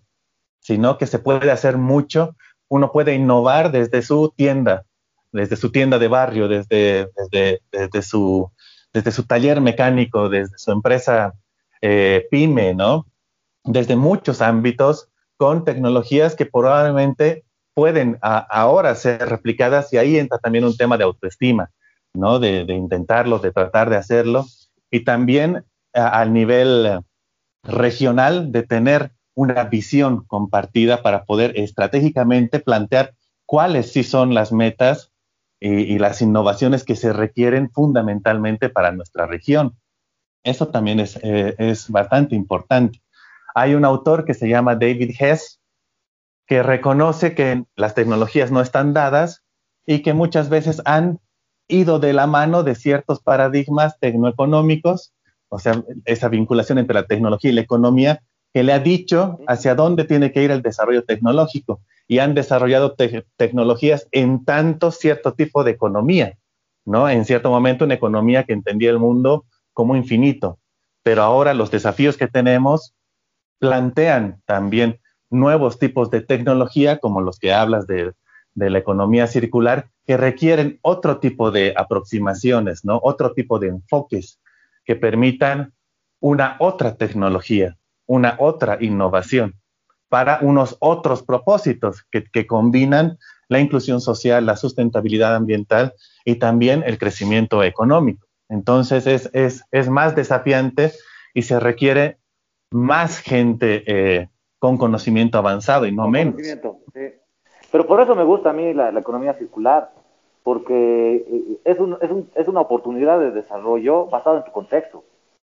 Es decir, ya no, ya no, ya no, ya no intentas competir en mercados tan globales o bajo necesidades globales o te replican necesidades. Es decir, a final de cuentas, un celular es una necesidad replicada de otros, de otros, de otra sociedad, ¿no? Entonces, la economía circular tiene la posibilidad de que eh, puedes aplicar tecnología, puedes transferir tecnología a resolucionar problemas basados en el contexto locales. Eh, eh, y por eso, por eso realmente soy un apasionado de la, de la economía circular, creo que se nota mucho, ¿no? Pero bueno, Exacto. Eh, Manu, Carlitos. Que, busca soluciones mundiales. Eh, perdón, les decía que esa, esa idea de la innovación que quiere volverse un boom mundial, por ejemplo, como un iPhone o como, no sé, varias de esas tecnologías que han, que han irrumpido en el mundo, eh, es una forma, ¿no? Pero también hay innovaciones que buscan dar soluciones a situaciones mucho más concretas, más locales, de impacto mucho más visible en el contexto específico, local, territorial, ¿no? Eh, eso, es importante, es una de las formas, aquella que quiere ser un boom mundial, pero también, y no son menos, y no son menos importantes, y no son menos de menor calidad, aquellas que buscan un impacto eh, local, ¿no? Ahí, ahí, Carlitos, con todo, el, con todo el contexto, con todos los conceptos que mencionas. Mencionas mucho de lo que son las metodologías y procesos. Y algo muy interesante que ha dicho Manu es respecto a que para innovar no tenemos que estar sentados bajo un árbol y que se nos caiga una manzana en la cabeza y, y nos venga una idea brillante. Entonces, no sé si es que podemos tal vez sintetizar de una manera un poco más sencilla qué metodologías en este momento existen para nuestro contexto, obviamente para la gestión tecnológica y de innovación. Ah, ah, existen varias metodologías formales, internacionales, estandarizadas, eh, aceptadas globalmente, que son importantes, ¿no? Está eh, toda la teoría que viene alrededor del Open Innovation, que va a, hacer énfasis en las relaciones que se pueden hacer entre las diferentes instituciones, dentro de la empresa también, cómo se conectan las diferentes áreas de la empresa, para innovar, pero también hacia afuera con otras instituciones que pueden ser aliadas, incluso socias, ¿no? Eh, en una visión compartida, que pueden ser las universidades, que pueden ser el gobierno, que pueden ser instituciones sectoriales, cámaras. Entonces, más o menos unir todas las fuerzas posibles para poder eh, eh, capitalizar aquello, ¿no? En, un, en, un, en una innovación que, que, dé resultados, que, que solucione problemas. Está también otra que es bastante fuerte hoy en día, que es la del design thinking, que va a hacer énfasis, eh, va a tomar mucho del open innovation, pero va a hacer énfasis en el cliente también, ¿no? En cómo se satisfacen las necesidades específicas, hace una aproximación mucho más de contexto también. Está el Business Model Innovation, que también es bastante importante, que que quizás se relaciona con una figura que ustedes conocen más, que es el, modelo del Canvas, ¿no? Que te hace una serie de consideraciones para eh, principalmente emprendimientos, ¿no? Para negocios. Pero hay otras que están menos estudiadas, que son más tácitas, que tienen que ver con la heurística de innovación que se hace principalmente en países en vías de desarrollo como el nuestro, Latinoamérica es de las más pujantes en esto, que tiene que ver con la heurística de eh, generación de respuestas, de alternativas, de soluciones en condiciones de escasez. ¿no? Esto está muy poco estudiado, pero lo tenemos acá vivo, ¿no? Donde no tienes acceso a todos los materiales, a todos los reactivos, a todos los equipos, a todos los científicos que, quisieras, ¿no? Con todas las especialidades para realizar una innovación, sino que tú mismo empiezas haciendo y vas generando alianzas informales muchas veces, o de otro tipo para poder encontrar soluciones prácticas a los problemas que uno tiene. Esa capacidad de innovación, esa forma de innovar es muy importante y especialmente porque en el mundo más o menos el 70% o más de las innovaciones son de tipo frugal, no, no, son, esas, no son innovaciones del tipo, eh, como decíamos, de iPhone, ¿no? que, que son un boom global, sino que son innovaciones que buscan soluciones concretas a problemas muy específicos locales. Entonces, ese tipo de innovaciones son muy importantes porque generan capacidades locales para luego abordar problemas también de otras dimensiones, incluso eh, en el ámbito empresarial. ¿no? Ese tipo de innovación nos abre todo un campo de estudio, todo un campo de desarrollo para nosotros, donde es muy importante estudiar los procesos locales de innovación en contexto, encontrar sus fortalezas, también sus debilidades y las oportunidades que generan. ¿no? Ahí los casos específicos como Mamut, los múltiples casos que hemos visto en la universidad, eh, nos generan muchas posibilidades también de sinergia. Ahí en el proyecto que nosotros trabajamos en la unidad de transferencia de tecnología, hemos apoyado a través de de, espacios interactivos de aprendizaje que les hemos llamado clusters, como muchas de las empresas, especialmente en el sector de alimentos y cuero, están innovando y generan redes de colaboración que muchas veces están, como se dice, bajo el radar, ¿no? que creo que son muy, muy importantes. Creo que en eh, otra de las contribuciones importantes del proyecto que estamos manejando en la universidad, en la UTT, tiene que ver con eh, que estamos empezando recién, digo recién, desde hace unos eh, siete años más o menos, a estudiar estos procesos a nivel doctorado y a nivel maestría. Uno de los grandes resultados muy sorprendentes que hemos obtenido en esta maestría, por ejemplo, científica de la cual estoy a cargo, tenemos a 10 investigadores, cinco están investigando los procesos de innovación al interior de la universidad, es decir, en centros de investigación que ya tienen larga data trabajando esto, desde los 70 que se han ido fortaleciendo los centros de investigación, generando desarrollos tecnológicos eh, muy específicos para comunidades rurales, para ONGs, para el gobierno, para algunas empresas también, aunque pocas, que usualmente se quedan ahí, ¿no? Quedan encapsuladas, quedan invisibilizadas, pero que tienen una riqueza y unos aprendizajes y capacidades generadas que necesitan ser fortalecidas.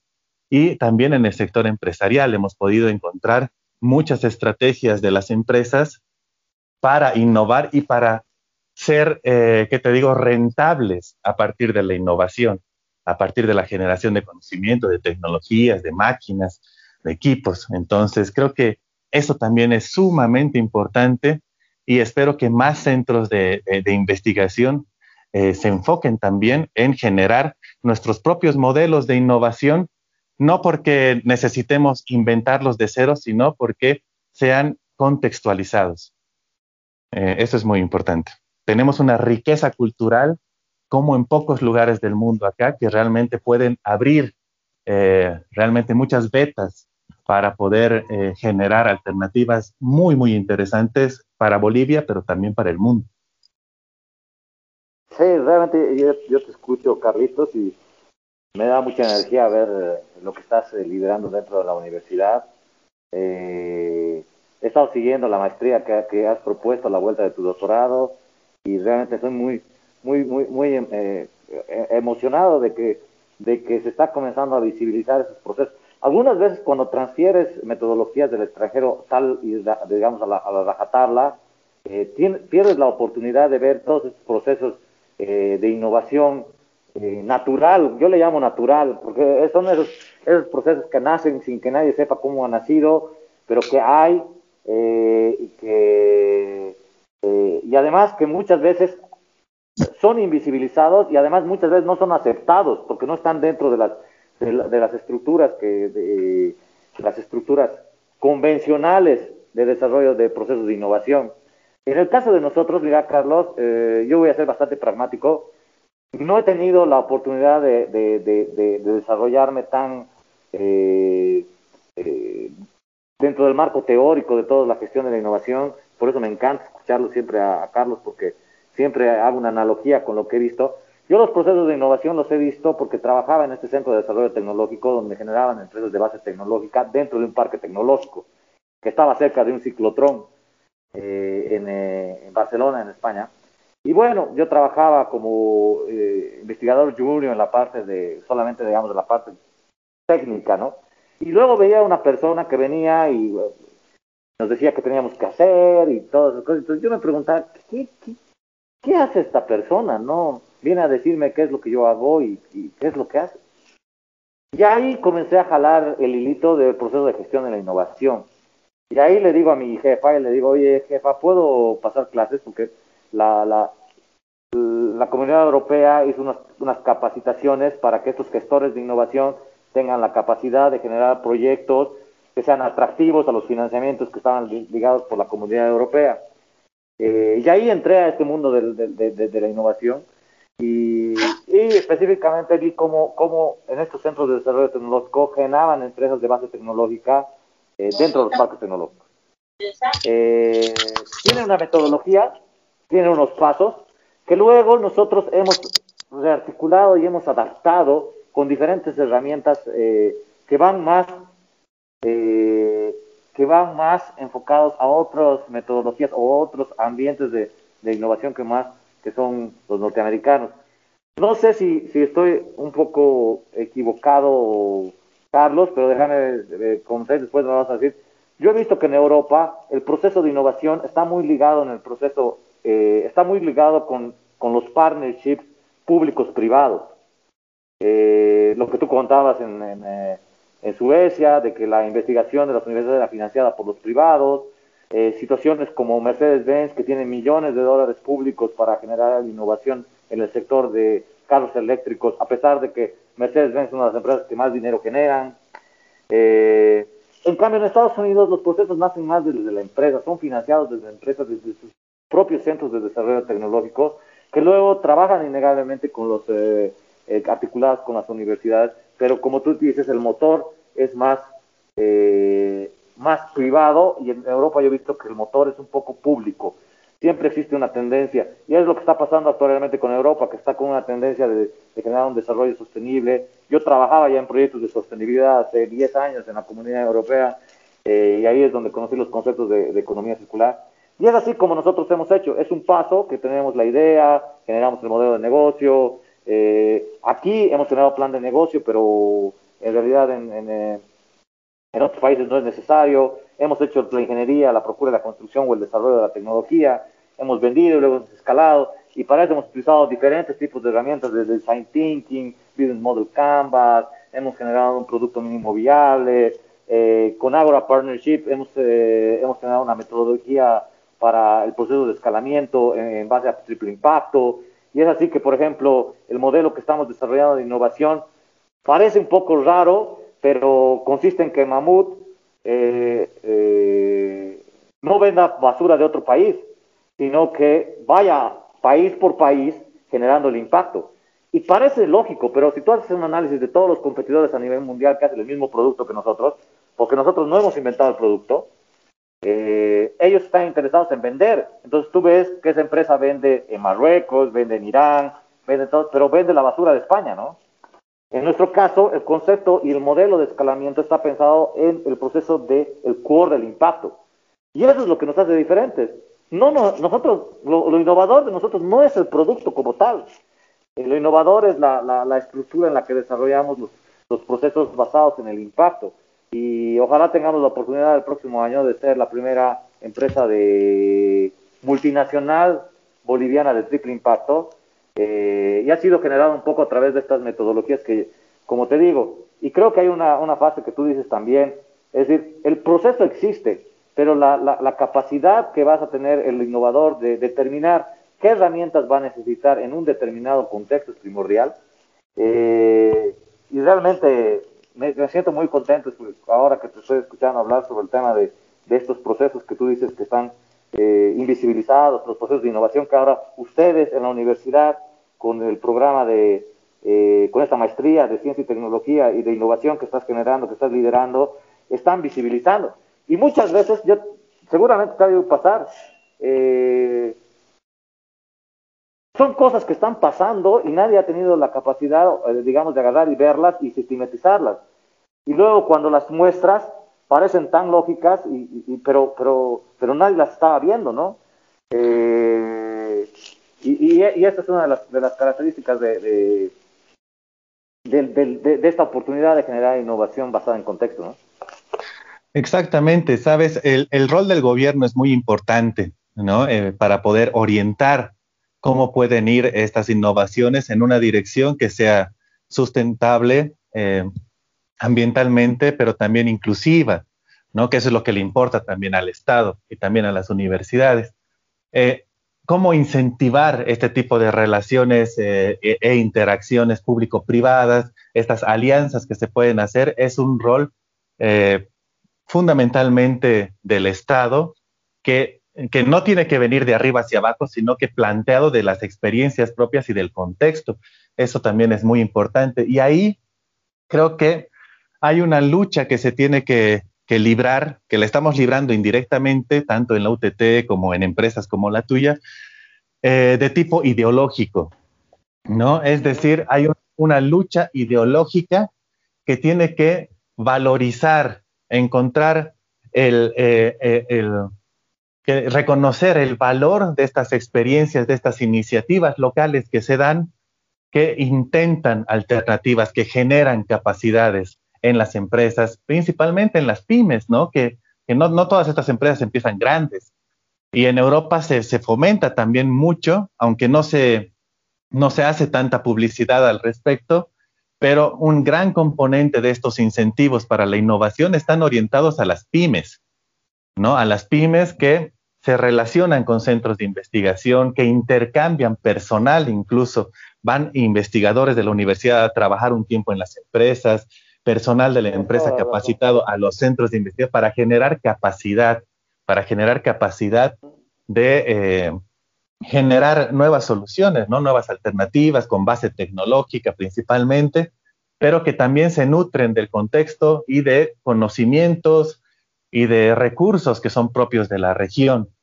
Entonces, eso es algo, algo muy importante. Muchas veces nos topamos con que las soluciones que se dan localmente por este tema de la ideología que piensa que la tecnología está dada y viene de afuera, que principalmente tiene que ser importada, minimiza estos esfuerzos, minimiza estas experiencias como que son soluciones parciales en tanto somos capaces de comprar la solución de afuera. Y eso no nos va a llevar a ningún lado eh, virtuoso, ¿no? Sino que más bien se tienen que rescatar. Aquellos países como Corea del Sur que han eh, podido ver un crecimiento acelerado, digamos, de sus economías y de sus empresas en lo productivo, han, a través de políticas públicas, han apostado por el desarrollo de capacidades locales. Aún así, si la capacidad, si las soluciones de afuera fueran un poco más baratas y más eficientes, apuestan incluso un poco a pérdida en generar capacidades porque los frutos de ellos se ven después. O sea, son proyectos que no se hacen pues eh, dentro de campañas políticas de cuatro años o dentro de gestiones no institucionales muy cortas, sino que son planes que ven a 50 años, a 100 años, cómo se va a desarrollar y en qué nos vamos a potenciar como región, viendo eh, lo que uno tiene localmente. Los recursos naturales juegan un rol ahí muy interesante y, por ejemplo, Jorge Katz, que es un científico argentino que, trabaja en la Universidad Católica de Chile, si no me equivoco, eh, ha hecho estudios muy interesantes sobre cómo eh, de manera sustentable los recursos naturales pueden también generar a través de la innovación, a través de la tecnología, saltos al desarrollo de una manera muy interesante y ambientalmente sustentable, ¿no? Inclusivo y todo ello. Pero también en otros, en otros ámbitos, ¿no? Se hablaba, por ejemplo, de Cochabamba como un eh, entre los potenciales de Cochabamba estaban las tecnologías de información y comunicación lideradas por el por Halasoft, hablaban, eh, ese tipo de estrategias y visiones tienen que hacerse efectivas, ¿no? Eh, convertirse en inversiones importantes y el rol del Estado está en incentivar este tipo de, de, iniciativas, pero también de invertir en temas estructurales que permitan el desarrollo de estas, de, este, de, este, de estos sectores productivos, ¿no? Infraestructura y demás cosas, sí. Lo que pasa, lo que pasa es que, mira, también es una cosa bien difícil, porque si, si dentro del imaginario de la gente el éxito de la innovación está crear el próximo iPhone, estamos complicados, ¿no? Porque eh, ahorita, por ejemplo, si tú haces el análisis, la y yo lo he visto, y eso es lo que me ha sorprendido. He visto estos modelos de innovación en Europa que no generaban el próximo iPhone, pero cuando tú mirabas hacia atrás, habían dejado un montón de capacidades locales que habían hecho que, por ejemplo, en el caso de España, en 30 o en 30 y en 20 años han podido por lo menos igualarse o estar un poco eh, eh, acercarse a, los desarrollos tecnológicos que tienen los países como Suiza o, Alemania. Innegablemente estos proyectos donde nosotros trabajábamos eran, eh, trabajaban los Fraunhofer, trabajaban centros de desarrollo tecnológicos españoles, eh, centros, otros, otros tipos de centros franceses, suizos. Innegablemente a los españoles les daban lo más chiquitito, pero la oportunidad de que esas personas vayan a trabajar, de transferir esa tecnología. Y eh, yo llegué a un punto en un proyecto de innovación que no podía caracterizar mis muestras porque eh, no había maquinarias en España. Y España, que solamente había una máquina que solamente los suizos y los, y los holandeses tenían para caracterizar eh, la transparencia óptica de un determinado, eh, de un lente de inyección que estábamos haciendo, ¿no? Eh, pero, Carlitos, ¿cómo hacemos para que la gente que toma decisiones, o qué lindo sería, mejor, que la gente de que tome decisiones se dé cuenta de que la innovación a través de también fomentar esas capacidades locales son importantes, ¿no? Y otro tema que tú has hablado muy importante, ¿no? Es decir, eh, ¿cómo relacionas la sostenibilidad y con, el desarrollo económico? ¿no? Generalmente hay la idea, oh, están viniendo a hablar de sostenibilidad, ¿cuántos arbolitos querrán plantar? ¿no?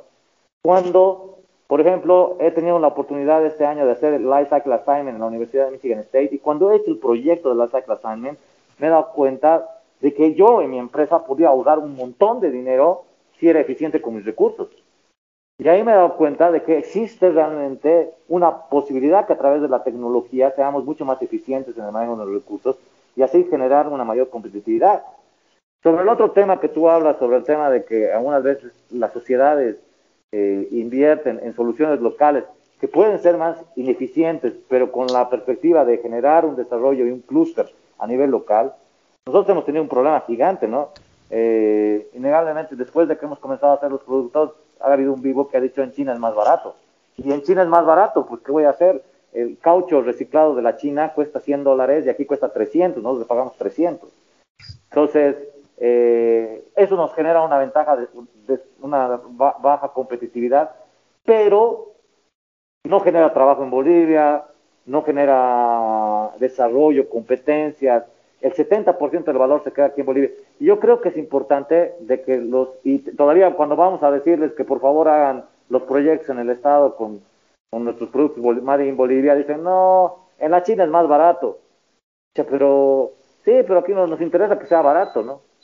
Entonces creo que también esos son paradigmas y puntos de vista que ojalá que tanto eh, los tomadores de decisiones en las universidades, en la en la sociedad, en nuestro país, en, nuestra, en, los empresarios, ¿no?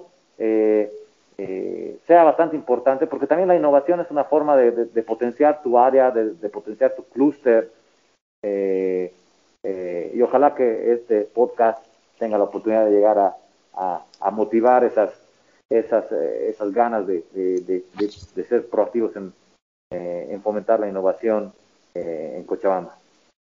Exactamente, Manu.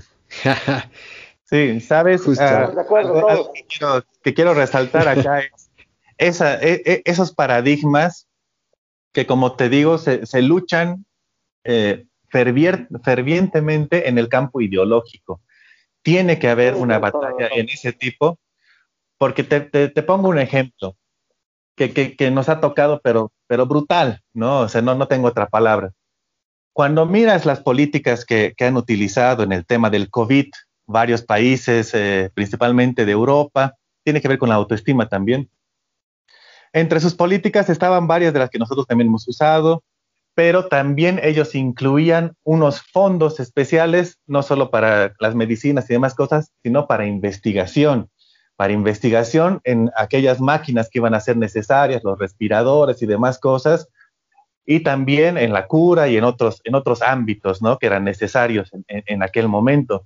La apuesta que tuvimos acá, casi eh, sin pensarla, así como, como, como de manual, ha sido eh, una, el, conflicto se traducía en cómo importar ¿no? los equipos, cómo importar los medicamentos, cómo importar una serie de necesidades que teníamos cuando quizás algunas de estas necesidades sí podían ser trabajadas muy bien con mucho menos eh, presupuesto que el que gastaron o despilfarraron en algunas de las, de, las soluciones que plantearon, ¿no? ¿Y cómo se fomenta esto? ¿Cómo se le da a nuestros investigadores que se, la, que, que, se desvelaron, que, que, que, pusieron sus recursos para generar respiradores, para conectarse, y, lamentablemente ni en la universidad se tuvo ese, esa visión, ¿no? De, de, armar grupos eh, de investigadores que, que, que, trabajen en esto de una manera mucho más eh, institucional, ¿no? Con una fuerza aliada con el gobierno para encontrar soluciones prácticas. En Colombia yo sé que han hecho intentos muy interesantes, en Costa Rica también, pero en Bolivia nos quedamos un poco por este tema ideológico que casi ni, ni se cuestionó, ¿no? Ni, ni nos preguntó, ni pasó por nuestra cabeza en la política de cómo invertir en algunas soluciones que eran posibles, que eran viables y que hubieran dado respuesta a eh, ese momento de crisis cuando eh, no todos los países pensaron en cómo le compramos las soluciones a China, ¿no? Sino que dijeron, ok, estas cosas sí, pero estas otras podemos hacerlas acá desde los mismos barbijos, por Dios. Y podríamos haber generado competencias locales y eso hubiera sido lo que hubiéramos ganado de esta manera. Se, hubieran, se, han, eh, se han reacomodado muchas empresas en España para empezar a producir cosas que eran necesarias.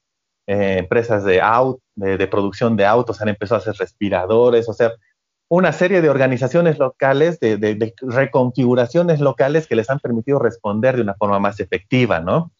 Y que acá han sido eh, esfuerzos aislados que han quedado más o menos invisibilizados ante nuestra ideología de es que lo que viene de afuera es bueno y lo que viene de acá es medio trucho, por así decirlo, ¿no?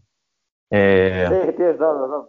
Tienes todo, y bueno, Carlitos, ahí Manu, ahí, ahí, nace otra pregunta. Perdón, Manu, te he cortado un poquito para que no, no, no nos pasemos todavía muchas páginas.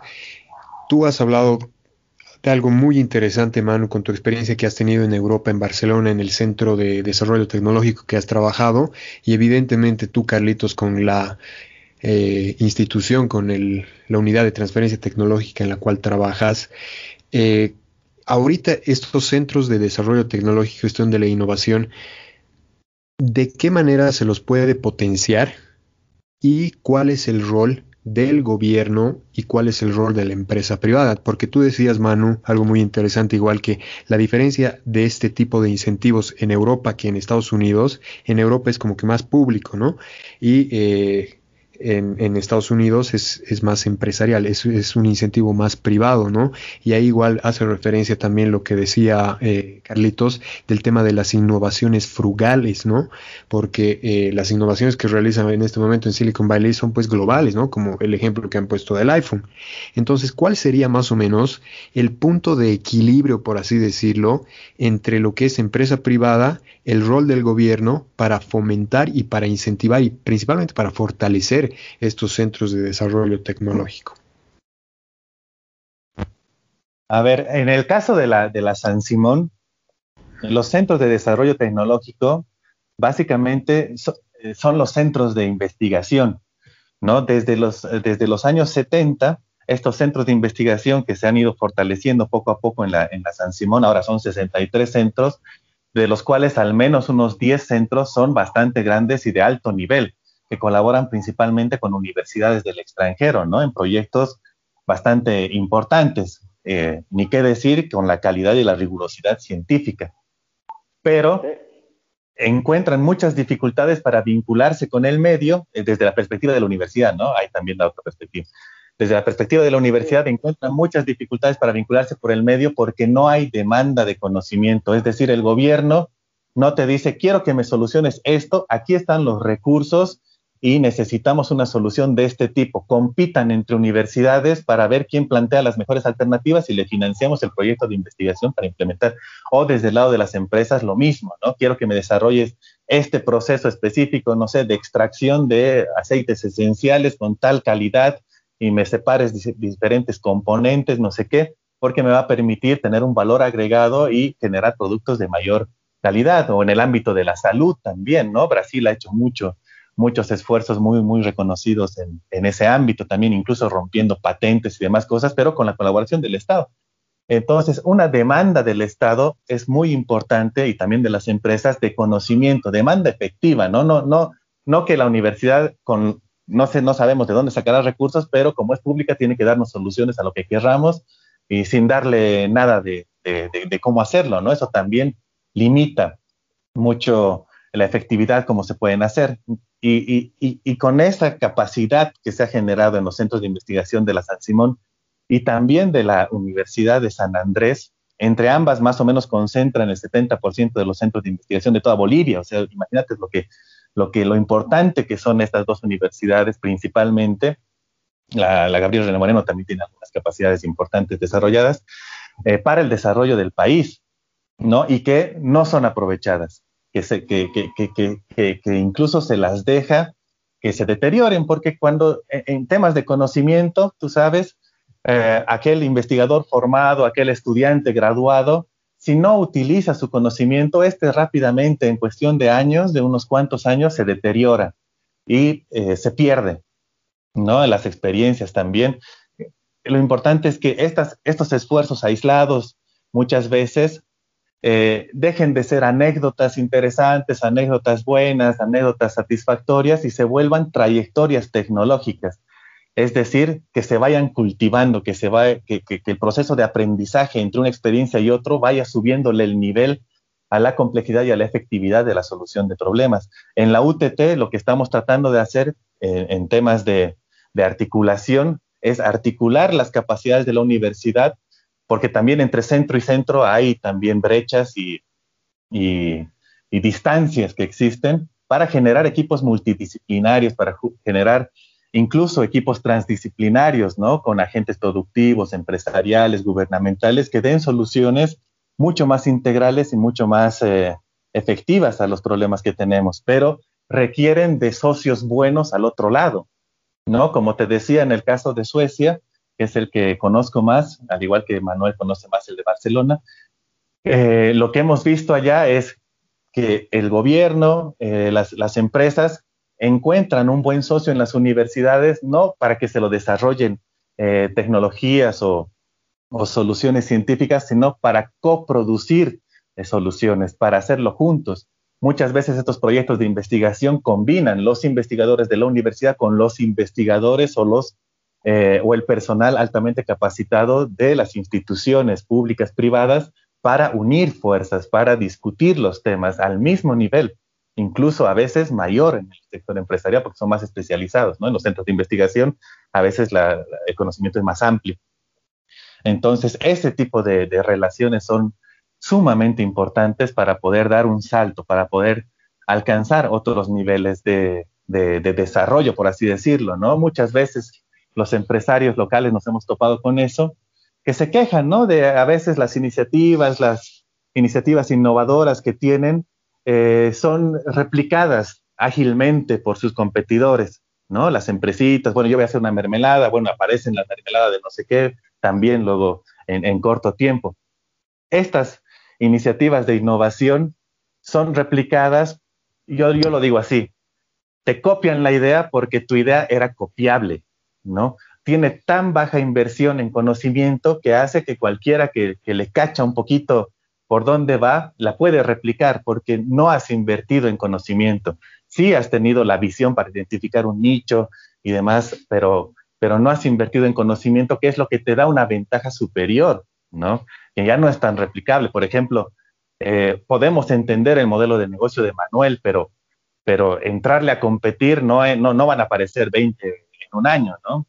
Entonces, porque hay un nivel de complejidad, hay un nivel de inversión en conocimiento y también en redes de colaboración establecidas en su empresa que van a hacer que esto sea un poco más complejo, que sea un poco más difícil, ¿no? Y le van a dar una ventaja competitiva y adicionalmente en una dirección que también es inclusiva y sustentable, ¿no? Que es lo que queremos y lo que estamos impulsando actualmente colaborando con alrededor de 75 pymes de los sectores de alimentos y cuero eh, en esto, ¿no? Estableciendo redes también para la producción de máquinas, para la producción de equipos al interior de la universidad. Estamos en ese esfuerzo, pero necesitamos eh, liderazgos afuera también que, que orienten estas visiones, que, que conecten y que también dispongan recursos, ¿no? Que eso es también creo que una de las, de las brechas más fuertes que tenemos, ¿no? Invertir en conocimiento endógeno para poder solucionar los problemas que tenemos acá y ser más competitivos. Tenemos investigadores de muy alto nivel, como te digo, tanto en, en la UMS, en la San Simón y en otras universidades que se han formado, como yo, en Suecia, en Alemania, al mismo nivel que sus colegas y incluso destacando entre ellos por la creatividad, por la visión, eh, creo que eso no hay que dejar que se pierda, no hay que eh, eh, menospreciar, hay que darles trabajo. Mm. Ahora, es verdad lo que tú dices. Ahora, yo, te voy a decir lo que escucho de los empresarios, que más bien la universidad no les aporta nada. Y también seguramente si pondríamos aquí un político, también diría de que la, la, universidad que ellos piden, pero la universidad no les proporciona. Y es bien interesante porque te estás dando cuenta, estamos perdiendo tres sectores que tienen grandes necesidades, que tienen competencias gigantes. Los empresarios nos estamos perdiendo tener semejantes niveles de, de, científicos y como tú dices, son científicos o grupos de investigación que están trabajando con, con otras universidades de gran prestigio en proyectos comunes eh, eh, y, y nosotros como empresarios no estamos teniendo la capacidad de articularnos. Mira, eh, en el caso de los centros, yo por eso creo y por eso desde la oportunidad que tuve cuando hace unos siete, no, ya, ya va a ser unos diez años, ¿no, Carlitos? Cuando estaba dando clases en la San Simón y, y eh, comencé a, tocar las puertas del UTT y ahí nos conocimos.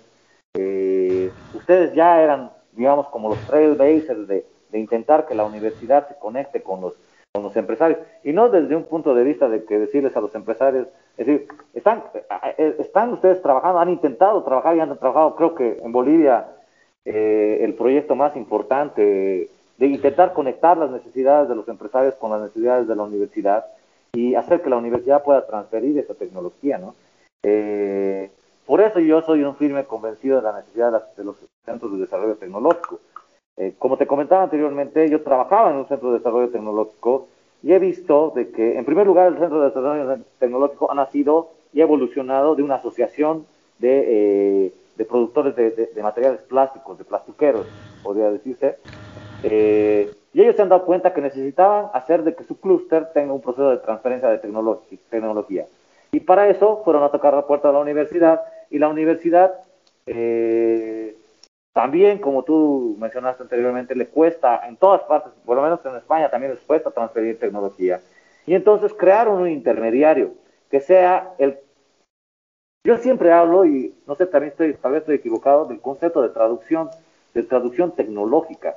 Es decir, es el que traduce las necesidades del empresariado en parámetros y especificaciones que eh, la gente eh, académica puede eh, puede, puede, digamos, eh, parecer atractiva hacia ellas, ¿no?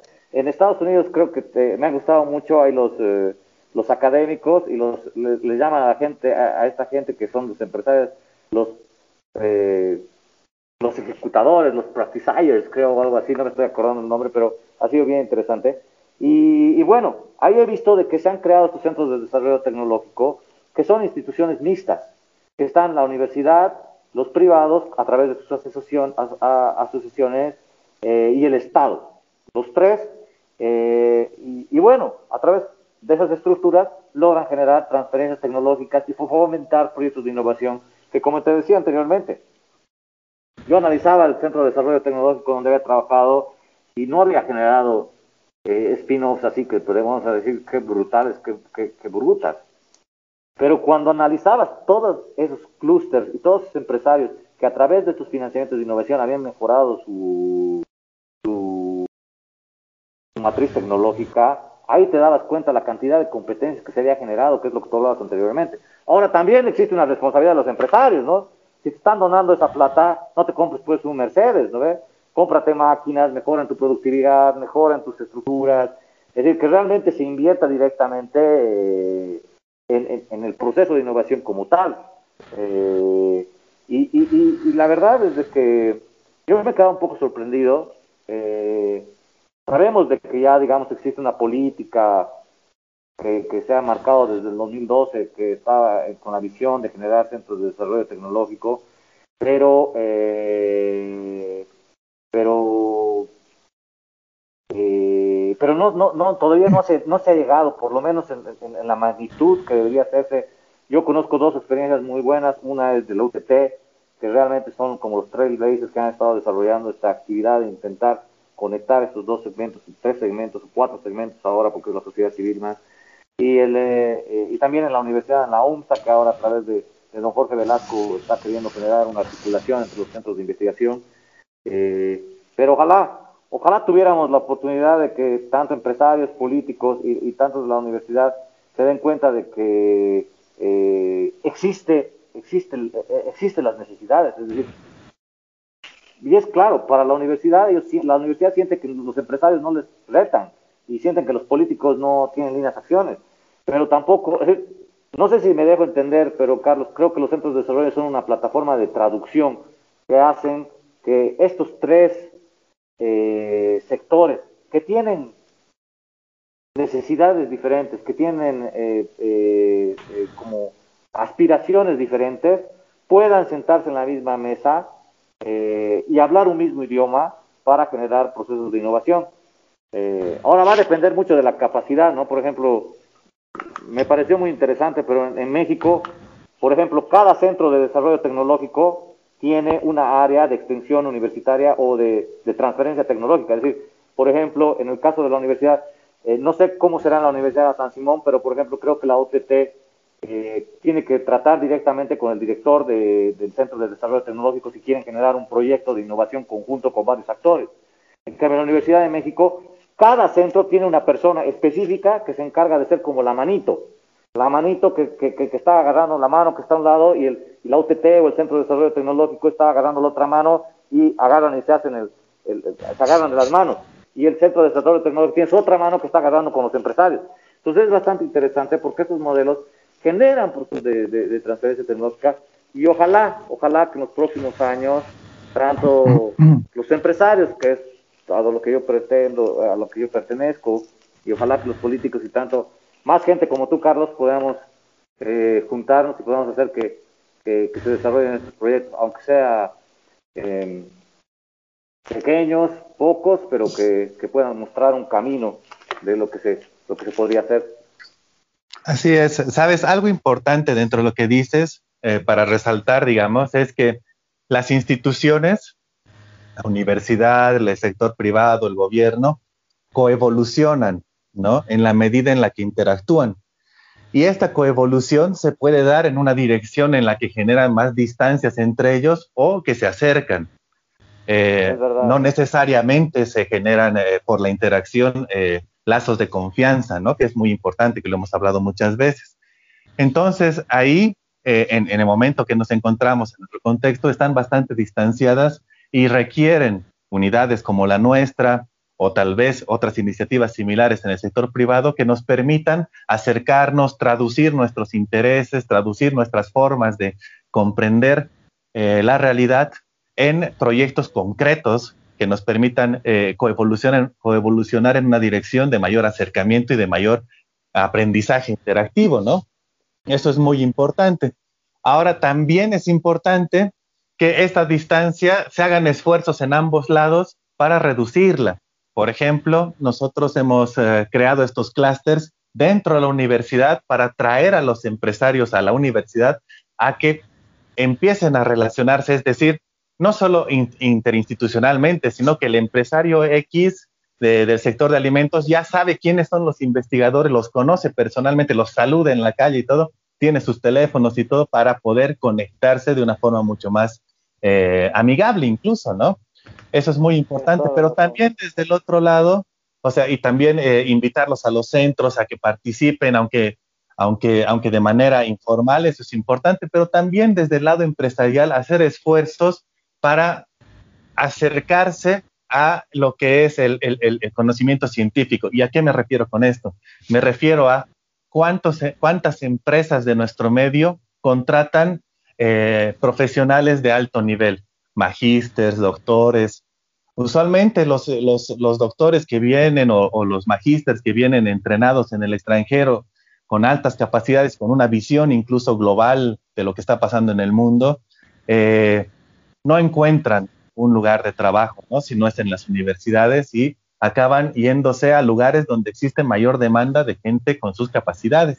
No hay que dejar perder eso, hay que incluso a riesgo tratar de contratar expertos en, ciertas áreas de, la producción para que estos eh, generen mejores lazos también con las universidades, si no la distancia es muy grande, ¿no? Como te decía, en Suecia tienes ahí, eh, incluso las pymes a veces son generadas por doctores o por magísteres o por ingenieros que tienen una afinidad eh, más cercana con los investigadores y pueden relacionarse también más, ¿no? No estamos diciendo que contraten solamente doctores, pero que hagan los esfuerzos o tener, digamos, en las cámaras un grupo de técnicos que permitan también facilitar estos acercamientos.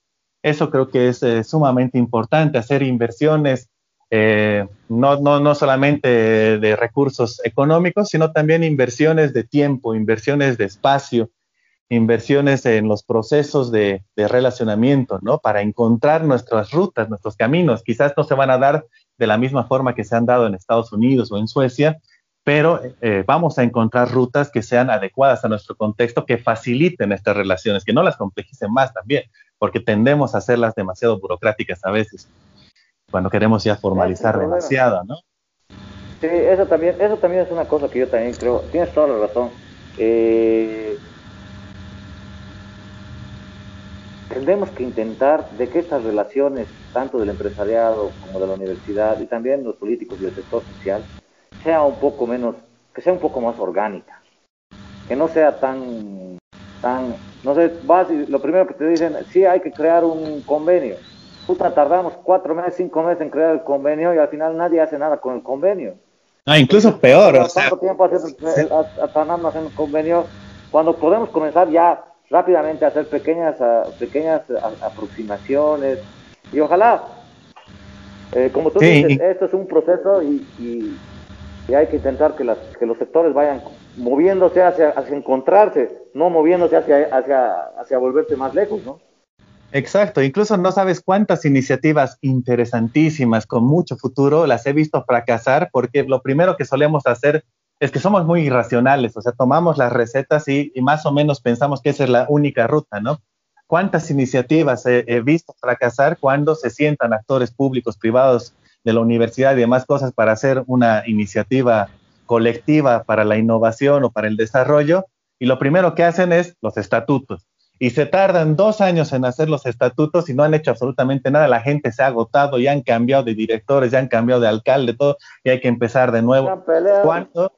Cuando se, claro, cuando se pueden hacer iniciativas mínimas viables para, para, para poder colaborar y empezar con acciones concretas y en el camino se van a ir estableciendo las reglas del juego, los roles eh, y demás cosas, ¿no? Eh, también eh, de una manera más flexible, ¿no? No tan, lo primero que hasta que piensan son en las multas y no sé qué cosa, pero no, no creo que es la, la, manera más efectiva y empíricamente hemos visto que no, no funciona. ¿No? Realmente iniciativas más prácticas. Por eso los procesos de innovación que hablabas anteriormente son tan exitosos.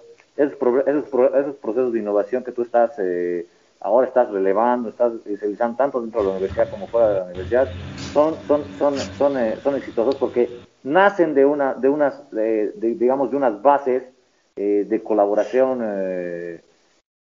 de, de, reglas no tan formales. No sé si me debe entender. Si cuando tú yo siempre, yo tengo una, una cosa que me parece realmente una cosa más fascinante, eh, que me, me, sí, me vuelve loco solamente empezar y quisiera saber mucho más sobre eso, es la, la, la formación de, de, la construcción de la economía en una ciudad como el Alto, ¿no? Y por ejemplo, ha nacido, es, es una ciudad con valores de pueblo, ¿no ve? Ha nacido de, la migración de varios eh, Ailus, eh, de todo el altiplano, que han construido luego una ciudad, que, ha sido, que se ha crecido una urbe en 30 años, que se han formado, eh, todas estas cosas que tú dices, eh, Carlos, eh, relaciones orgánicas, relaciones que, no han sido basadas en un estatuto y que han permitido que se, que se generen algunas, algunos, algunos, algunas conexiones, ¿no? y que han nacido de forma natural. Y lo que tú dices es bien claro, ¿no? Nosotros necesitamos intentar construir esas aproximaciones, eh, construir esas aproximaciones a través de, de, de, cosas un poco más naturales. Y creo que, bueno, esta, esta iniciativa que ha tenido Álvaro muestra eh, cómo, eh, cómo podemos charlar de este tema y cómo podemos estar haciendo esa aproximación a la, de, de, de, de, de todos los actores hacia, hacia poder trabajar conjuntamente. ¿no? Sí, creo que ahí el rol de los liderazgos y la visión, una visión más, eh, ¿qué te digo?, de largo plazo, no sé, una visión más apropiada, son importantes, ¿no?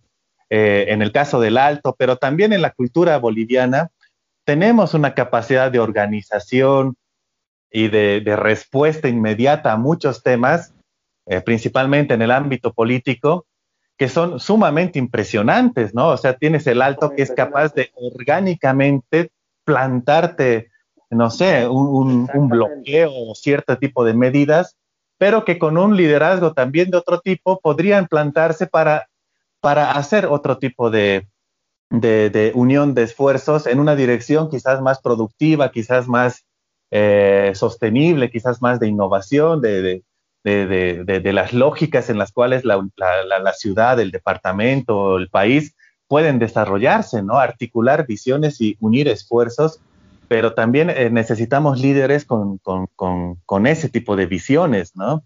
Que no sean solamente reactivas y negativas, o sea, negativas no en el mal sentido, sino de, de, poner alto a ciertas situaciones de abuso, que pueden ser o no, eh, pero que también sean capaces de organizarse en otras direcciones, ¿no? El tema de los incendios, el tema de tantas cosas que tenemos acá de la basura, el tema de, del ordenamiento vial, no sé, ser un poco más también eh, visionarios y utilizar esas, esas fuerzas que tenemos, traducirlas, como tú dices, en, eh, en otras direcciones que también pueden ser importantes, que también pueden ser incluso productivas y nos pueden llevar a un nivel de vida quizás eh, más digno, ¿no? Para todos.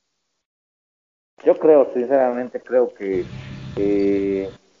necesitamos, como tú dices, eh, cambiar un poco el paradigma ideológico de que las cosas del extranjero son la receta que tenemos que, eh, la receta que tenemos que admirar y esperar y, poder conseguir. Y tenemos que ver la posibilidad de ver eh, o tenemos que comenzar a ver actividades o, lazos conexiones estructuras que se han que se han generado en nuestra en nuestra en nuestra sociedad y que son positivas. Mira yo te doy un ejemplo. Tengo un amigo en, en Lima que es el ejemplo que más me encanta que resulta de que comenzaron a revisar la basura de, las, eh, de, los, eh, de los restaurantes y milagrosamente desaparecían. Cuando se dieron cuenta, todos esos, residuos de los restaurantes iban a alimentar a unas granjas clandestinas de chancho, donde el 50% de los chanchos de Lima son clandestinos. Cuando íbamos y hablábamos con las personas, bueno, yo escuchaba lo que él hablaba con los tomadores de decisiones en Lima, en Perú, les contaba de los chanchos y puta, se saltaban sus ojos y decían, eso es imposible, no puede haber. Se daban la vuelta y comenzaban a escapar, ¿no? y lo, la verdad era que existen 50% de los chanchos que son ilegales en, en, Lima, que no tienen salubridad, que no tienen nada. Entonces, tienes dos opciones, o no querer ver, o puedes generar proyectos que mejoren esos, esos, esas estructuras, esas cadenas que ya se han formado, y eh, a través de la transferencia de la tecnología y la generación de innovación. ¿Te das cuenta? Entonces, eh, creo que lo que tú dices es, es, claro y creo que es una oportunidad para que, eh, si se puede dejar el mensaje de lo que estamos hablando, es, es de que, eh, que la innovación no es específicamente esa idea compleja de crear el próximo iPhone que nos venden desde Silicon Valley. Que la innovación es un, es, un, es un trabajo conjunto de varios actores que tenemos que ser capaces de ceder y que tenemos capaces de construir bajo un contexto soluciones que puedan, como tú has dicho anteriormente, solucionar problemas reales, ¿no? Solucionar nuestros problemas. Absolutamente, y, no es un desprecio a la tecnología del extranjero, ¿no? Sino lo que, lo que estoy apelando es a una visión más estratégica. Hay cosas que sí van a ser muy útiles, que valen la pena importarlas y soluciones y demás cosas, pero en una perspectiva de largo plazo hay temas estratégicos, eh, especialmente para el desarrollo local, que vale la pena abordarlos de otra manera, ¿no? Entonces, eso es reconocer los grises y ser un poco más estratégicos, ser un poco más visionarios y aprovechar estas estructuras orgánicas que, mencionábamos para unos propósitos, eh, otros propósitos también, ¿no? Bueno, muchachos, sinceramente me han surgido unas, por lo menos unas 10 a 15 preguntas más. No saben cómo me encantaría que sigamos charlando, pero creo que ya estamos cortos de tiempo. Manu creo que ya se tiene que retirar. Quizás. claro, podemos hacer innovación 2.0 con Charles y Manu. El Manu con chelas, además, no sé. Uh. la, verdad que hubiera sido lindo esta, esta, charla con una parrilla y unas cervezas, ¿no? Pero eh, las, las, pospondemos después para la, después de la, de la pandemia. exacto, exacto. Genial, genial. Álvaro, sí, más bien eh, gracias por permitirnos comentar nuestras experiencias, nuestras inquietudes, eh, quizás algunas cosas que hemos podido ver, aprender, considerar de nuestras experiencias en el extranjero, pero también de lo que hemos visto localmente, de las fortalezas locales que a veces no están siendo aprovechadas o no están siendo visibilizadas ¿no? adecuadamente, que pueden realmente generar otras dinámicas más virtuosas en nuestra región. Así es. yo, también te agradezco, Alvarito, mucho por la oportunidad y creo que también para, eh, para expresar un poco nuestro compromiso en, la posibilidad de generar un cambio positivo en nuestra región, ¿no? Eh, tanto Carlitos como yo tendríamos la oportunidad de vivir en otros lugares, ¿no? Pero personalmente en mi caso he tomado la decisión de vivir aquí en Bolivia y aquí en Cochabamba específicamente. Y estoy interesado de, que, de que se haga un proceso eh, de mejora y de desarrollo basado en el conocimiento y además mejor aún si es de tipo sostenible. Un tipo de compromiso, ¿no? Que tenemos con nuestro, con nuestra, con nuestro país. Pues. y esa es una oportunidad bien grande que nos das para eh, eh, comentar nuestro compromiso de, de, intentar con pequeñas acciones se mueve el mundo, ¿no? Así es, querido Carlitos, querido Manu, yo soy el que está eternamente agradecido. Me han faltado las hojas para ir tomando apuntes de esta charla, pero pues magistral, o sea, yo sé que para ustedes esto es totalmente del, del día a día, ¿no? Entonces, como para las personas que seguimos aprendiendo como yo y para las personas que están escuchando en este momento y que han podido llegar hasta este momento del podcast, Agradecemos también a estas personas para generar este tipo de curiosidad, porque a través de este espacio es que personas tan capacitadas como Carlos Acevedo, como Manuel Aredo, con toda su experiencia, con toda su ciencia, nos las transmiten de una manera muy amigable y aparte para, como decía, ¿no? Para generar ese tipo de conciencia en la gente y créanme de que esto no va a ser la única iniciativa para eh, dar los siguientes pasos en tema de tecnología e innovación en nuestra región. Muchísimas gracias, queridos cracks, como les digo a mis lindos invitados y bueno, nuevamente mil gracias por su tiempo, por su ciencia. Esto ha sido un episodio más de Qodcast y ya se vienen muchísimas más iniciativas con grandes invitados. Gracias muchachos, un abrazo y todo lo mejor, éxito siempre y ya venimos con, pronto con más y mejores noticias. Gracias totales. Muchas gracias, muchas gracias. Cuídense todos. Muchísimas gracias por escuchar Codecast, el podcast de Code Academia. Si te gustó este capítulo, dale seguir. Al igual que a todas nuestras redes sociales, estamos en Facebook, Instagram, YouTube como Code Academia. Y también nos puedes encontrar en TikTok como Code 7. Te mando un abrazo y quédate atenta y atento a nuestro siguiente capítulo. Hasta una próxima ocasión. Adiós.